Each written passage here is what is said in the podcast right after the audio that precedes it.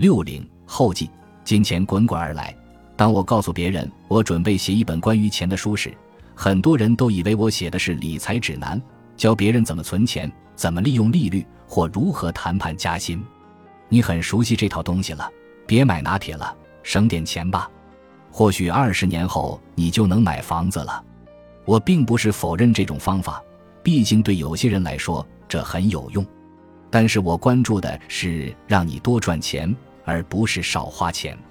我个人认为，制定预算、减少娱乐支出、节衣缩食等，都不属于高调氛围。我考虑的重点是保持自己待在高调氛围内，这和许多人学过的背道而驰。我们被教导不能纵情玩乐，不能纵容自己为喜好花钱。我们被教导要少出门、少花钱，选便宜的东西。我们被教导一分钱要掰成两半用，但是这些教导很可能会让我们情绪低落。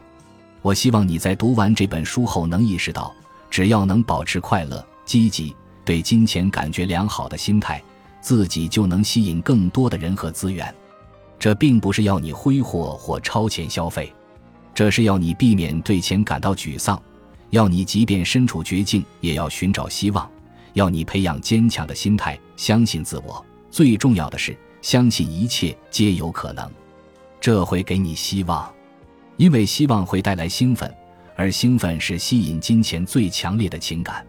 就像兴奋剂一样，无论你想做什么来点燃兴奋，你内心深处也好，直觉上也罢，只要觉得这是好的，你就去做吧。赚钱看起来是种客观存在，也有迹可循。但是我的实际经验是，真正决定你能有多少钱的，其实是背后的感情和心态。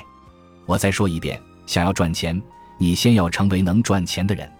能赚钱的人相信自己，了解自己的价值，他们相信事情总会解决，相信自己能从每件事中学到积极的经验。他们知道，无论自己现在什么样，未来都注定会成功。富有是一种心态。如果你正在读本书，但还是不相信自己会成为能赚钱的人，好吧，我告诉你，你可以，你确定、肯定以及一定可以，它会奏效的。只要你停止怀疑，选择信任，然后去迎接可能等待着你的东西，张开双手吧，去迎接一切出现在你身边的金钱与机遇。你不用管它的出现方式有多怪异、多神奇，你不知道会发生什么。我也不知道，我们倾向于认为自己可以控制住每一笔金钱的流动，但是万一金钱有自己的能量呢？万一金钱能够自己流动，流向他认为有吸引力的地方呢？我想分享给你们一句话，我凭借着这句话走过了最艰难的时期，度过了最焦虑不安、最低落的岁月。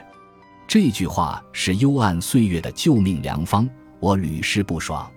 这句话能带给你希望和积极，他期待最好事情的来临，请带上这句话再开始你的旅程。即便你感觉它没什么意义，也请你对自己轻声念出它。如果金钱开始出现在你身边，请你大声、响亮、满怀激情地喊出它。这句话是：金钱就要滚滚而来了。